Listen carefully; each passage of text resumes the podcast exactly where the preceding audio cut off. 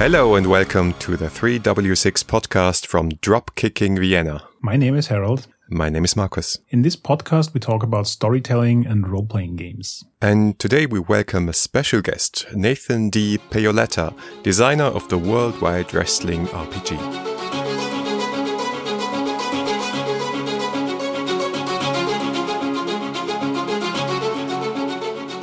Uh, hello, thank you so much for having me. So, Nathan, why don't you tell us a little bit about yourself and your game design work? Sure. So, I am a full time independent game designer and publisher in Chicago, Illinois, USA.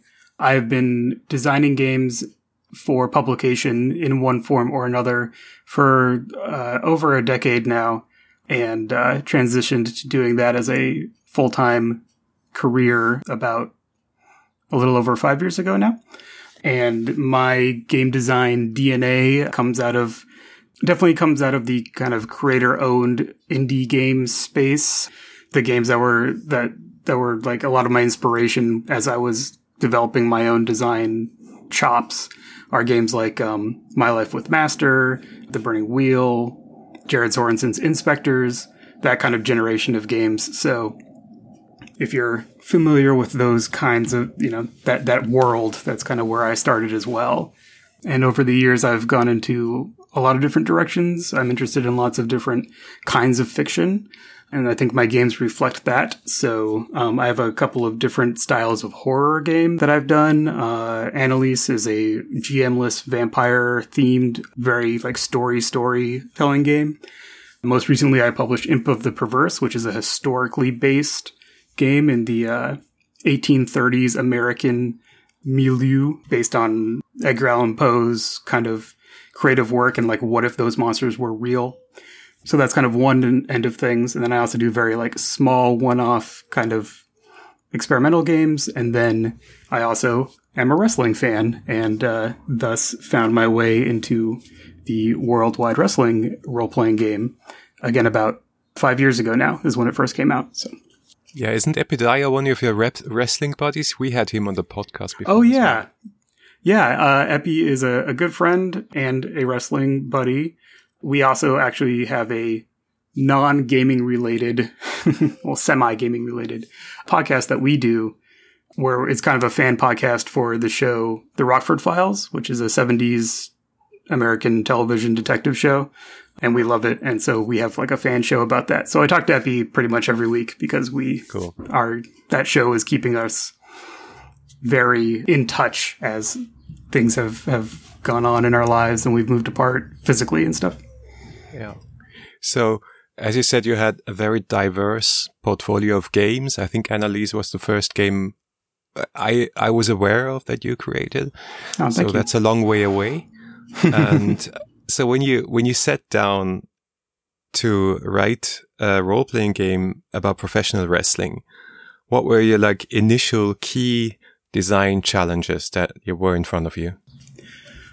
So the inspiration for the game in the first place was kind of a combination of me coming back to watching wrestling a little more regularly because I had kind of been out of it for a while and uh, that was around the time that I was actually playing in my first Apocalypse World game. Uh, it was shortly after Apocalypse World, uh, the first original edition had come out, and I had this insight about how the way that moves are structured in Apocalypse World maps really well to the rhythm of wrestling because it's like all these discrete things that happen over and over and snowball into all these different emergent storylines, right? So like people cut promos all the time, but the effects of what that actually means is going to be different depending on the context.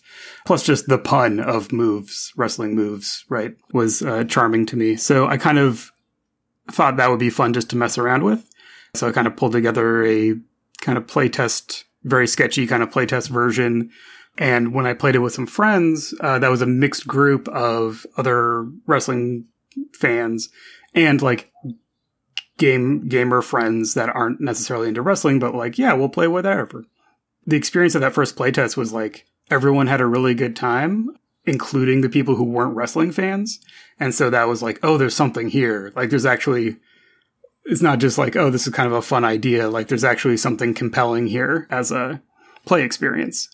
So that got me into working on it more seriously. And I think a lot of the design, a lot of the challenges along the way were ones of editing, like, cause there's just so much that could be in a game like this.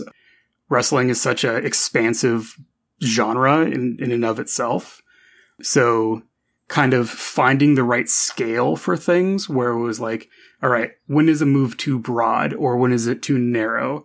Like, I really love this one thing that this one wrestler does, and I could replicate that in the rules, but like, now here's a whole rule for this one thing that this one wrestler does. Is that really applicable to lots of different kinds of games? So finding that balance of like the expansiveness versus the narrowness of a lot of the moves and kind of the level at which you engage with them in a scene. That was really a lot of the play testing process was like fine tuning all that stuff and finding finding the holes and filling them. I find it really interesting that you talked about editing the game now. Because first disclaimer, I'm a huge fan of your design work.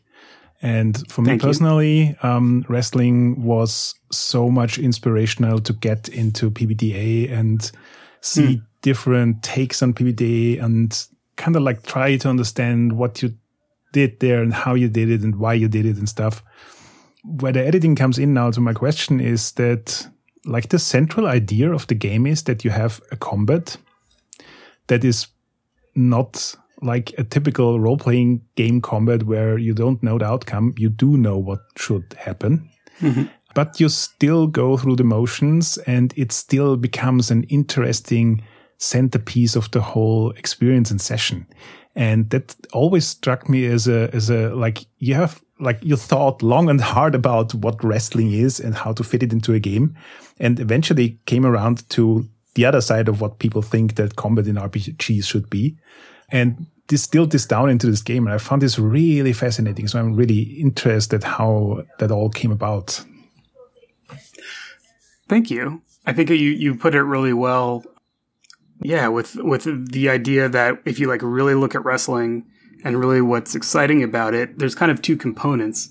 One component is the athleticism, right? Is the choreography, is the one of the thrills of watching wrestling is like seeing people do stuff you didn't know people could do, right? And then the other not half maybe, but the other sphere of of what you get out of it is the storytelling.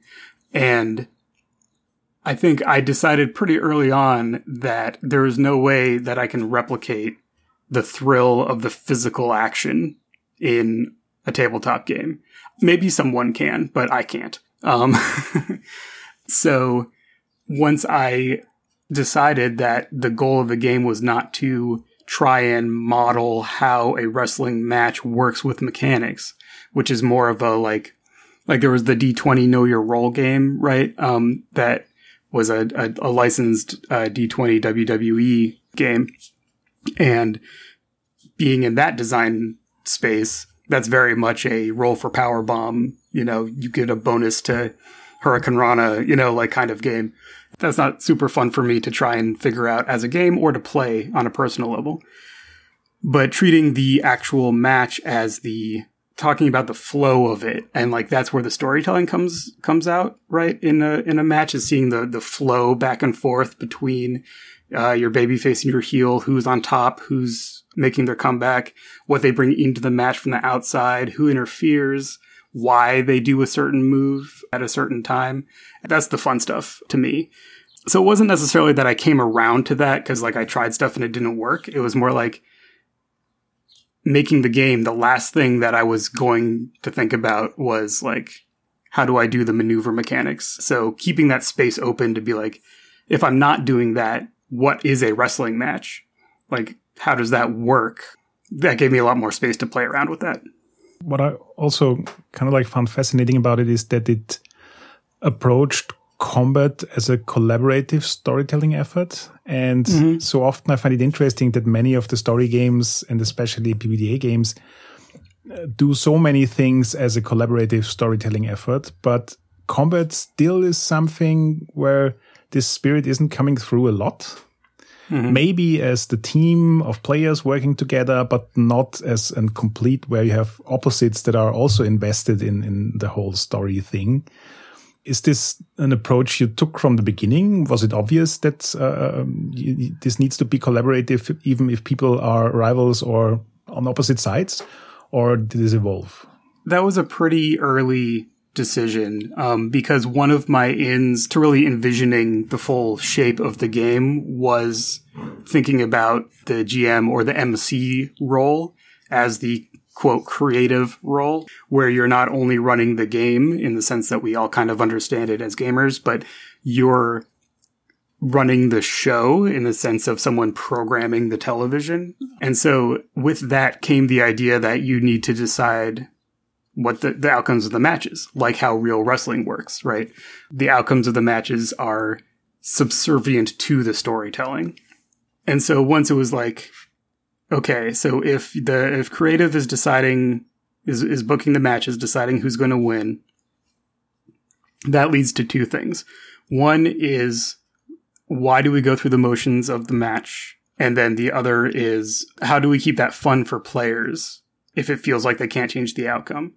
And so there, or how do we keep it from feeling like they can't change the outcome? And so that created two outcomes in the design. The second one first is that a lot of the rules involve swerving the booking, right? Where depending on your moves or depending on your, you know, just ability to shape the stories as they go on, whatever I decided as creative at the beginning, the outcome of a match would be can change. And that's in the player's hands. And so that like definitely created a really fun dynamic for play where you always have a chance to change things. No one's powerless, right? And then the other one is like, so why do we do the fight at all? And why we do the fights at all is because they're fun. And we're also all invested in seeing the story. And so it became kind of like a meta level thought for me of, and this also gets back to why do a wrestling game at all, is that uh, wrestling and role playing as activities have so much overlap. And one of them is that we are pretending like we're in conflict in order to have a good time. and so I was like, that can just be it. Like, that's just like, that doesn't need to be hidden in the mechanics or like abstracted. Like, that's just the rules.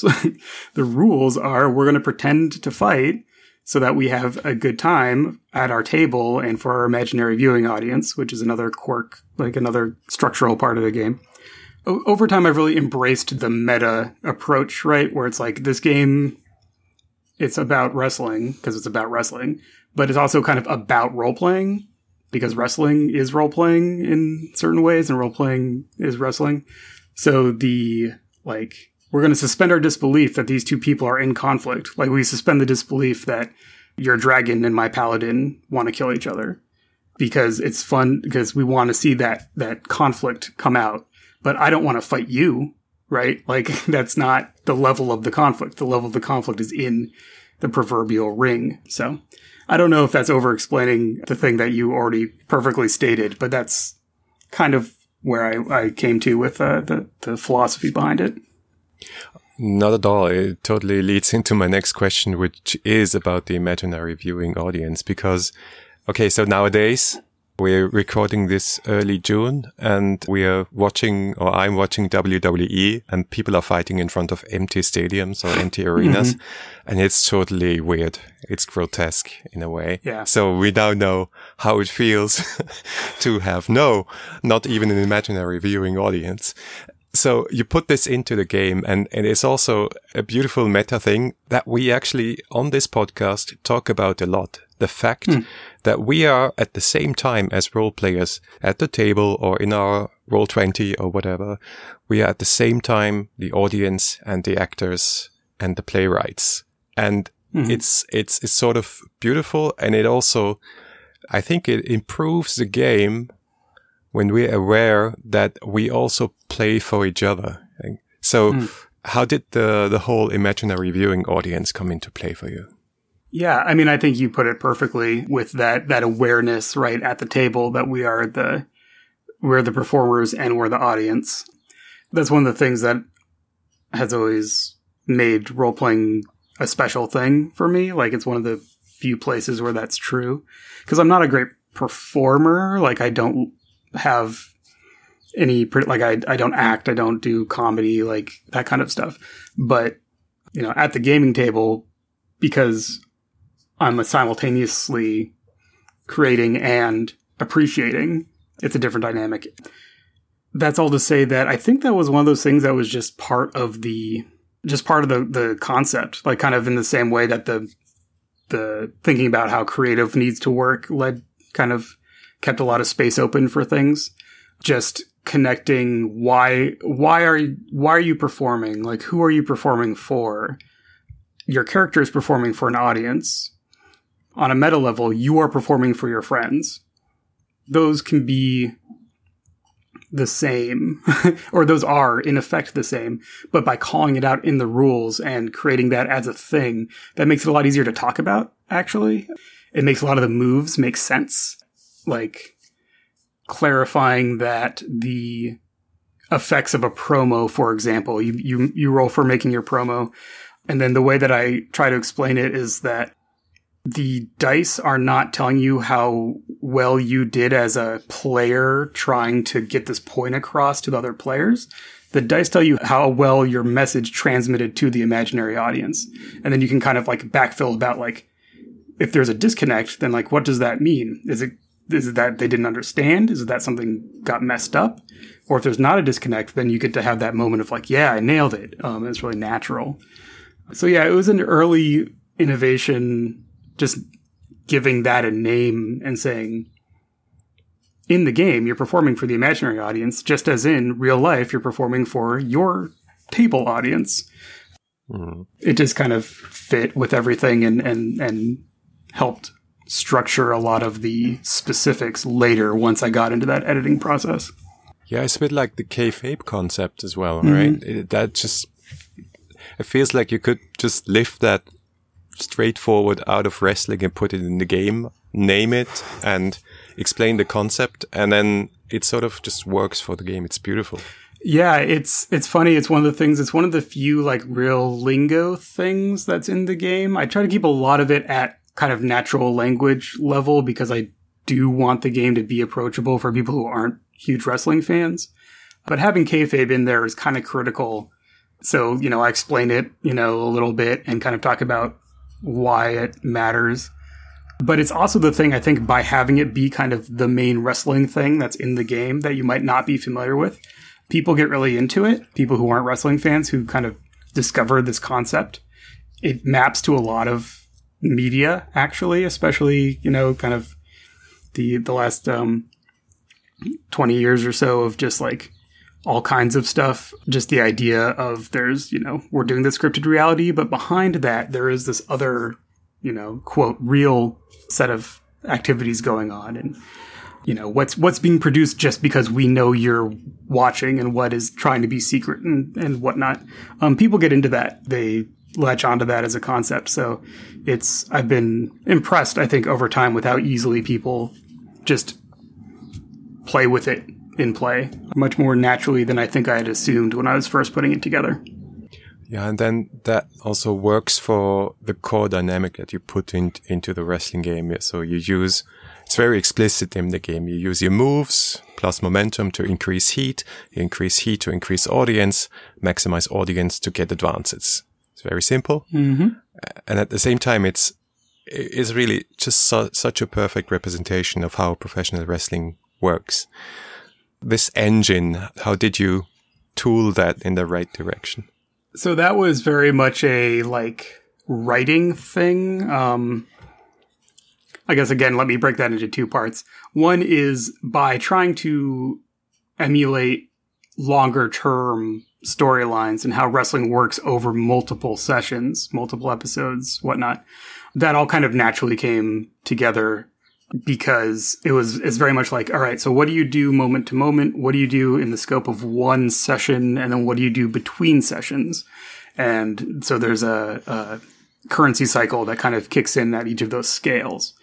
And then i think later in the writing process like really like edit like the actual editing the manuscript and pulling everything together and getting it together as a book that section about the engine where it's just like here's the deal. Do this to get this get this to get this that was just kind of summarizing something that I was telling people when I ran demos because I wanted to make sure that people had a little bit of context for why these mechanics are on the sheet and what matters. And it's like momentum, like everything always helps you, right? Like momentum always helps you make rolls. Heat always helps you get audience.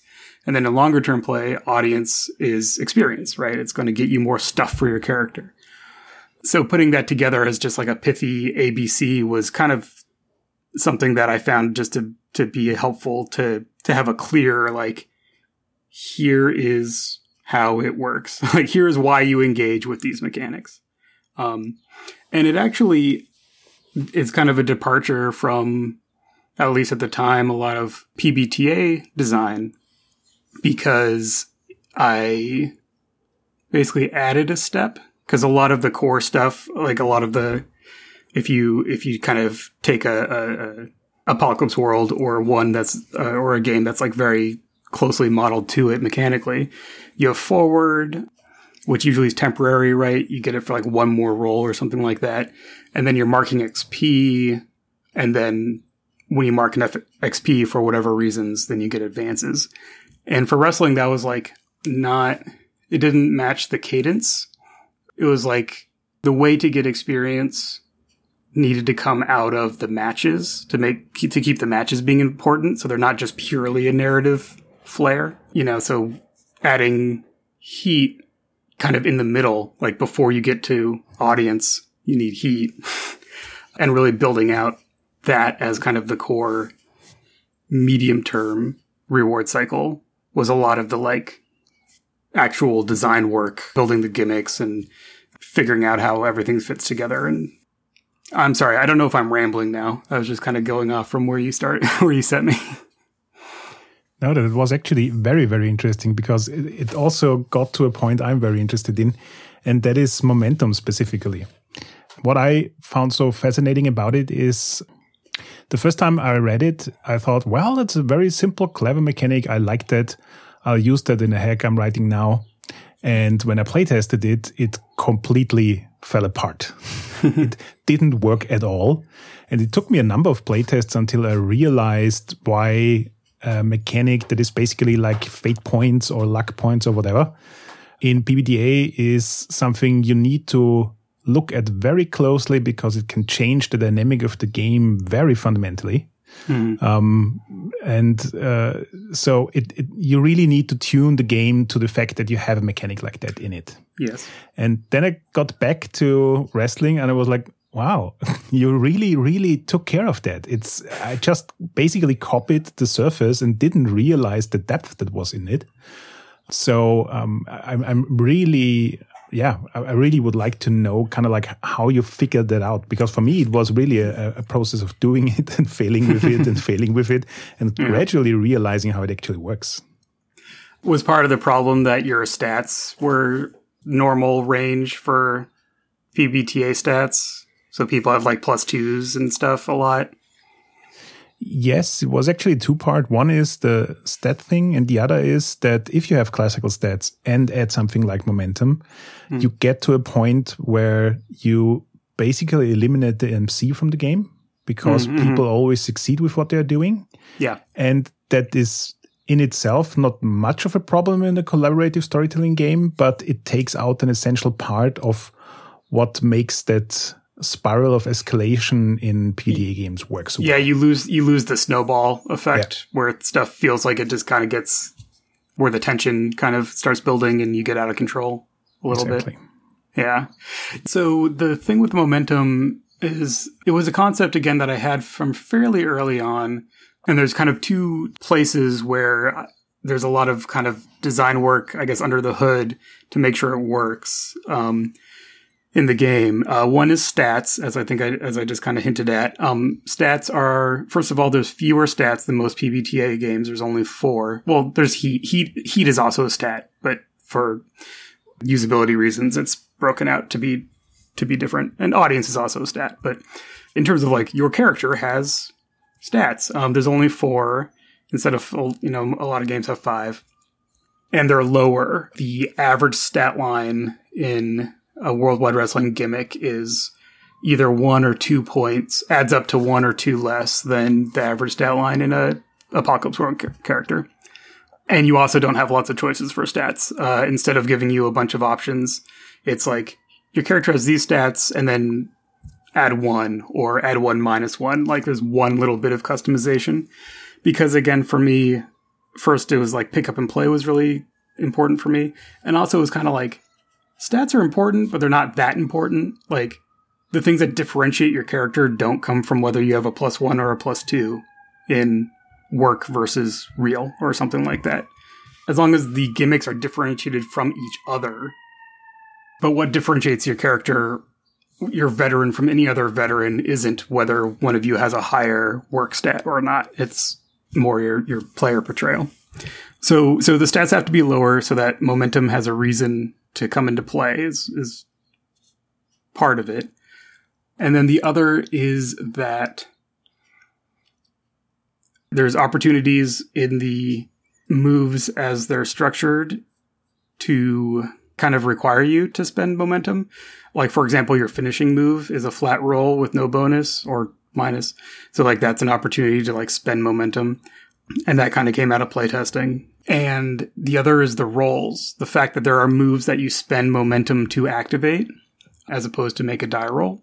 That ends up being a factor for keeping people from just having endless success stuff because it doesn't matter how well your your dice are going if you want to use your baby face move your heel move you need to spend momentum on it so there's kind of those those opportunities for like stuff that happens all the time for you to like use your momentum for so you're not always bumping up stats in play there's definitely the phenomenon where if your dice are good and you don't end up having to spend any momentum early, then you end up accumulating it over the course of the game, and you can end up having a player can end up at the end of the game being like, well, my dice were really good, so I never needed to spend momentum.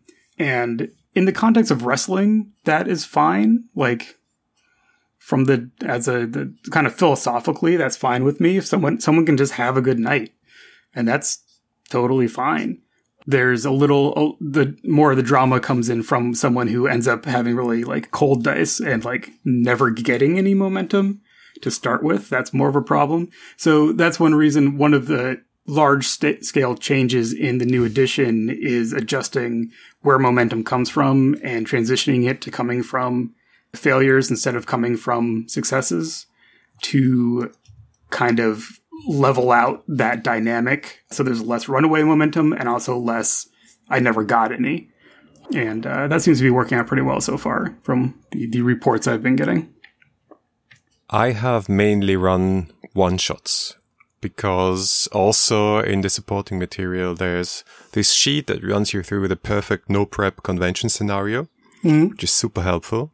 Oh, great. But you also make it clear that, uh, yeah, actually it's a it's a total winner. It never failed me until today. It's always great fun, even as you said, even for non-wrestling fans. Awesome. But you also make it clear that the game equally shines in campaign mode. Maybe you can talk a little bit about your experiences of also running great what, wrestling campaigns in, in your mm-hmm. in, on your table. For my longer games, after the first like session or so, a lot of what I get out of it is kind of like sitting back seeing where the players want to take their storylines and then trying to find the perfect foil, trying to come up with like the wrestler who is going to be either either just like the just the absolute worst, just like the worst jerk in the world that we all you know can't wait to see him get his head kicked in, um, or the character who's going to be just like the absolute in the way twisting your agenda to be theirs, like always popping up and trying to steal your spotlight. Coming up with good villains is a lot of the a lot of fun for me. Um, as we play after the first two, two, three episodes, maybe, and everyone kind of like has their character solid, everyone has the rules, you know, good, and we're like just playing, then I'm like, all right, time to come up with some real, some real jerks. And then I'm always surprised, right? Like that's the fun of the game. I mean, that's the fun of role playing, right? Is is being surprised by what ends up happening. Yeah, I'm usually more invested in in seeing what the players are going to surprise me with than in like really trying to to drag a storyline across the finish line or something. If we're like, you know, if people are starting to lose interest in it or something, I'm like, you know what? that's fine. We can just, that can just kind of quietly fade away. And just like in wrestling, sometimes stuff just never gets resolved, right? Because things have moved on and we're more interested in other things. And I'm okay with that in my role playing as well. I've just been looking up the Kickstarter page to get the accurate numbers because you also did something that's kind of unusual in the world of indie games, and it is a second edition. And it's now 1,443 backers in total for the game, um, and mm. quite a lot of money raised for an indie game. To diverge a bit from the pure game design talk, a bit about kickstarting. Like, what was your experience doing a second edition on Kickstarter, and any special insights? Yeah, well, I was definitely inspired to do a second edition both by I mean they're you know seeing some some of my peers get into second editions for like Apocalypse World itself and Monsterhearts and you know other kind of games of a similar or just before kind of generation and being like oh people are interested in that that is good to know for a long time I was not particularly interested in doing a second edition from a combination of working on other things and not really having anything that I felt was like really crying out to to be changed. But over the year or so before running the Kickstarter, I had started playing the game a little bit more, uh, like at conventions and, and stuff, or people asking me to run it for, for one shots. And I was starting to make a list of like things that, that I was like, oh, this could probably be a little smoother. This could be a little better. And then also over that time, you know, this game was basically originally written mostly in like 2013 ish, 2013, 2014, published in 2015. I did the supplement in 2017. And like my relationship with wrestling has changed a lot uh, over those, you know, six, seven, eight years. I got to a point where I felt like I, I could bring some some new, may not new insights necessarily, but like bring some of my current thoughts about wrestling and how it works and how performers interact with each other and stuff like that. Bring those into the game in a positive way as the context for wrestling itself has changed. So that was kind of like the combination of factors to like do it at all. And then part of it was also like production wise then it's like okay now this is then this is an opportunity to bring all the material that's been in two separate books plus a bunch of digital s- supplements bring it all together into one thing combine stuff that that's been um, superseded over time by newer stuff like kind of just clear everything out and and pull everything together into like the thing so production wise that that was appealing to me because then i don't have to keep printing two different books and you know boring publishing stuff so, um, you know, once I got intentional about doing that, then it was time to kind of get into the mechanics and, and see where there was opportunities for improvement and also opportunities to address pain points that people have had over time with like the character sheets and with play experiences and long-term play and stuff like that. That's all like the process. And then actually running the Kickstarter there's always a lot of work to get those set up, especially because I'm kind of a, a one man band. So I'm doing all the graphics, I'm doing the promotion, you know, I'm doing, I'm writing the page, all that stuff. So it definitely felt like it was one of the bigger tasks for Kickstarter that I've done in terms of trying to get the page right and doing all, you know, running all the numbers and all that stuff. But then once it was actually up and running, I was shocked by not only how quickly it funded because it did it funded in like the first like three hours or something like that, but just the sustained support for it. And I really felt like I, I mean, I did, you know, my due diligence. I like, you know, sent out an email, blast my email lists and notified people who've bought it in the past and stuff like that. But like, I didn't, not to brag, I'm more like, I, I uh, surprised than anything else, but like, I didn't have to do a whole lot during the campaign which kind of told me that this was something that the game itself not necessarily has a life of its own, but the game itself has an audience that I forget about. Um, it's really easy to really only focus on the people who tell you the problems that they're having. You don't really hear much about people who just like play the game a couple times and have a good time through whatever, through however people find out about things. There was just like a lot of people who just like like the game and were like, "Oh, cool! Oh, there's a second edition. Cool. I'll I'll I'll pitch in for that." That was really, really gratifying and also surprising, and also not the typical experience, to be clear, uh, uh, in terms of running a Kickstarter. So I don't know if there's any wisdom there for anyone. Um, I, I, I feel like I got lucky in a lot of ways, and I'm just hoping that I can keep up the good work and, and everyone will be happy with the final result. You know, I'll just try and do my best. It's probably the basic wisdom of do good work, talk about it, and people will reward it. Yeah. I mean, the saying is like, it takes 10 years to become an overnight success, right? Something like that. Worldwide Wrestling has definitely been, is my most successful game by leaps and bounds. Like, I am able to, to do this full time because this game has done well enough to enable me to do that more than all my other stuff combined, basically. So I already lucked into something with that. And then the fact that there's still people and people are still into wrestling, right? And there's enough people who are either already fans or are like, oh, that sounds like a cool idea. And just coming to it for the first time. There's plenty of, there are a lot of backers who just came across it from, you know, seeing something on Twitter or seeing a Kickstarter like recommended or something. Like, oh, this is a cool idea. I'm like, good. I'm glad you think so. There's already five years of evidence that it works, so hopefully you'll be you'll be satisfied with this outcome as well. So yeah, so I'm very fortunate that uh, it just sometimes you just it's, it's a bit of a lightning in a bottle thing where it's like a PBTA game about wrestling, but turns out it's something that people enjoy. So who am I to argue?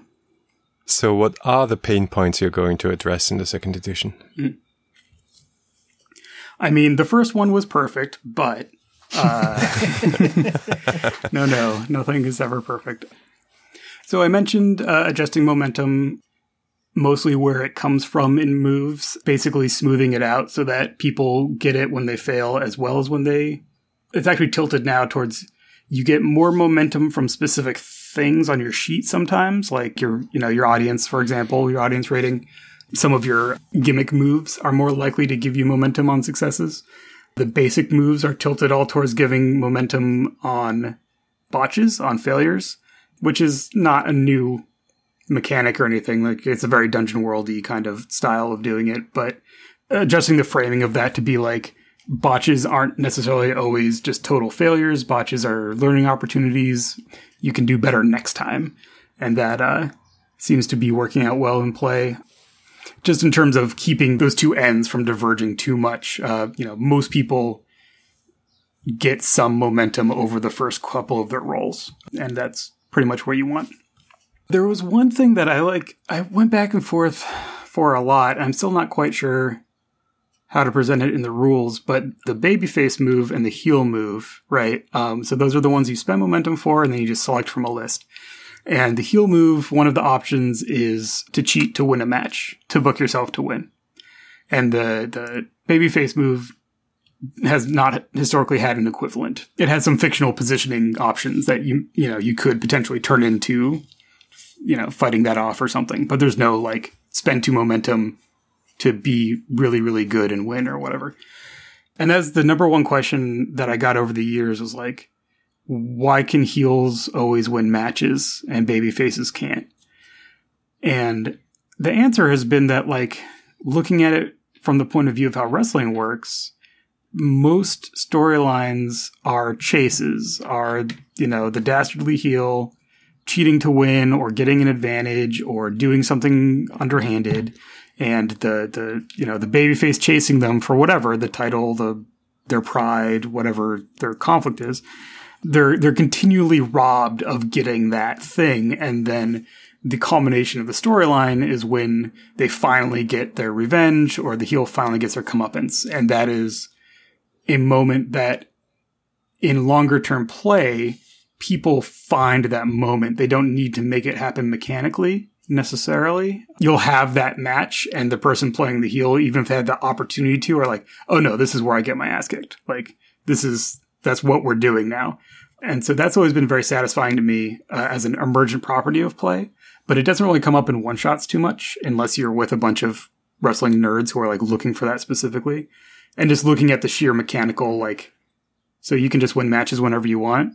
I became more sympathetic to that being an issue over time, uh, especially because I do still want it to be accessible for people who aren't who are only playing one shots and who aren't big wrestling fans. So the the roles got adjusted to where heels still can cheat to win, but baby faces can basically stop a heel from cheating, and so they can counter that essentially. So baby faces still can't still can't just win matches with their role move, but they can stop the heel from cheating to win, which feels like a middle ground that I think plays out pretty well. Because it's like if the original booking is for the heel to win and then they cheat to win because that's what their character is doing you can stop them from cheating but then they'll still win through like whatever the original booking was right? And that's like a fun dynamic. That was one very specific thing that getting feedback from players over time um, was was definitely helpful for and that also included folding in some of the advanced role stuff and kind of changing how that works uh, because I think I, it was a little too finicky and I don't know if people were really using it in longer term play as much. So I kind of scaled back how much game design density is given to that stuff. And then the last one is really the uh, the addition of a new basic move for dealing with backstage conflict. The game currently, as it stands, has no moves that deal with conflict that is not on camera. And philosophically, that was because I was like, this game is about what's on camera for your imaginary viewing audience, and then is also about the kayfabe of like, like the moments of when kayfabe is is broken or when it when the curtains kind of twitched aside, but in service to what's happening for the audience. And then so it's kind of like when the cameras are off, it's your your characters who who are playing the, the the wrestling character, right? Like your professionals having to talk to each other and figure out what's going on or, or have an argument or come to a compromise or whatever. And that's all just role playing. But again, that's something that on the other hand, like it was really comfortable for people who are gamers and who pe- people particularly who play lots of more story oriented games where it's like, oh, we're just going to have some in character interactions and then move on. But people who were coming to the game from different play cultures or who were people who were kind of interested in gaming and were wrestling fans and so were trying it out felt like they didn't have anything. They wanted to have those moments but there wasn't anything the game was giving them to like structure that. So i added a new basic move of uh, play politics which is um, to structure those off camera arguments. Um, and that's included as a full part of the basic moves, and it's just like part of the game. Instead of kind of an option, there was an option in International Incident that did some stuff similar to it, but that is 100% me being like, you know what? You're all right. There should be something. I don't need to die on this hill. Um, okay. So yeah, those are the big three, I think. Cool. So as as my sort of bonus question, if you still have a, a few minutes, mm-hmm. I really enjoyed the essays at the back of the, the first edition. Uh, taught me a lot about wrestling. I'm, I'm sort of a wrestling late bloomer. Mm-hmm. Only recently got into that through my son, actually. So it's oh, funny awesome. how, how that turns out.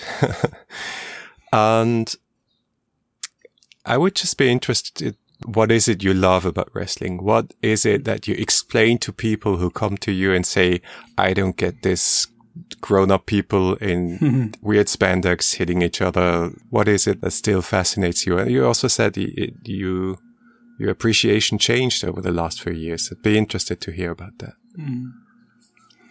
Yeah. Good questions. Those are always good Take questions, your time. right? No, yeah, and, and interrogate your interests, right? A, a lot of my original love for wrestling and I also came to it not as late as it sounds like you may have, but um, I, I, wasn't like a childhood wrestling fan or anything. I came to it when I was in my like early twenties in college, essentially through a roommate, right? And I think what originally got me into it was just like the just how like big and simple it is. You know, the comparison is to opera, right? Where it's like, it's the spectacle, it's the scale. I don't actually know what they're saying, but like the emotion comes through and like that's what's what's so so interesting. And so in wrestling it's like you don't need to overcomplicate it. Like it is it's right there. It's it is what it is. You're seeing the characters do the thing ironically, the lack of artifice, right? Like for something that's so constructed and so, you know, has, has kayfabe and, and all that stuff. But moment to moment when you're watching it, it's like, depending on how it's striking you, right? Like, wow, this is the most amazing thing I've ever seen. Or like, wow, I do not care about this person at all. I'm going to go get a snack and I will come back when someone I actually like is on. That was really, I think, appealing to me because like so much of my other interests and stuff in life is kind of, you know, is complicated, right? There's lots of things going on and lots of different interpretations and, and things changing. And, um, something about wrestling also is that it's so, it's endless but cyclical. So it's always changing, but it never changes. Uh, so it's very comforting in that way. So there's those very like initial like things that grab me about it. And then over time, kind of seeing how much relationship it had to, you know, the other thing that I enjoy, role playing, how much those dynamics really intersect and kind of looking at those critically and being kind of fascinated by the things that do overlap and how they're the same and how they're different, clearly led into the game, right? But then also over time, I'm getting into more like, as I, as I tend to enjoy independent games more than mainstream games, I also got into independent wrestling versus watching WWE all the time.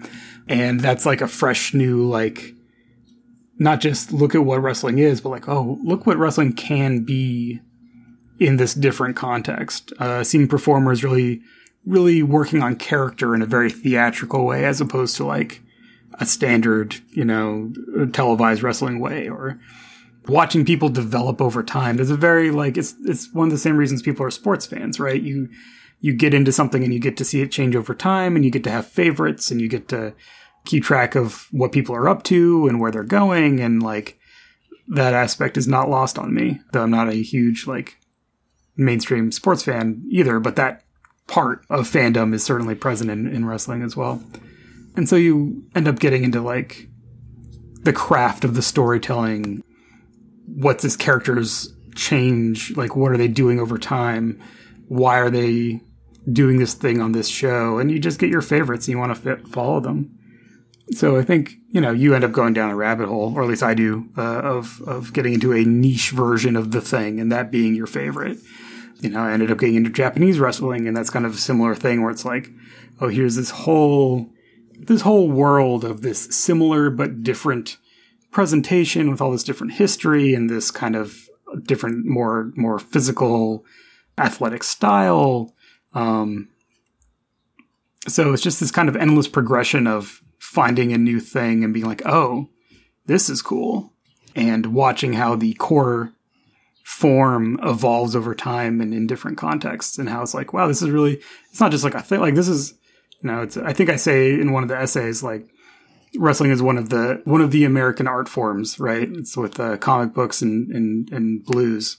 It is a medium of storytelling. And so to bring it back to the game i think that's what i try to focus on with the development of the game and then in shaping things for the second edition is being like all right how do i make it a platform for people to tell these stories that are like wild and out there and silly or serious or personal or replicating their favorite thing they've seen. Like there's all these different ways to tell these stories with these like larger than life characters in these like the production budget that is limited only by your imagination, right? So how can I make sure that people get what they want out of this medium through this game, and that's uh, perhaps a long-winded way to try and try and approach a uh, fairly fundamental question. I think you already have answered my last question, but I have to ask anyway. we do our podcast in seasons, and in this season, we specifically look at games that have a non fantastic setting. And you created a number of those. And I think part of what's appealing about these settings you already mentioned now in the last uh, answer but i really would like to hear more about why you made all these different games about war detective stories political activism and so on. So the short answer is that by setting things in the real world i don't have to do any world building and that's a lot of work. My interest as a designer is really on the structure and mechanics of the game and how they create, guide, and inspire narratives and experiences that people wouldn't otherwise have if they just wanted to hang out and chat about their favorite wrestling show or whatever. While I certainly appreciate and enjoy like the big fantastic settings and the really like smart world building and the and the ability to kind of like get out of your own world and go somewhere else for a while of the fantasy setting, the sci-fi epic adventure, that kind of thing. That's just not where my heart is creatively. So the fact that most of the genre stuff that I'm interested in is essentially real world stuff. uh, that's just an advantage in that I, I don't have to push to include a bunch of content that isn't really what I'm interested in presenting.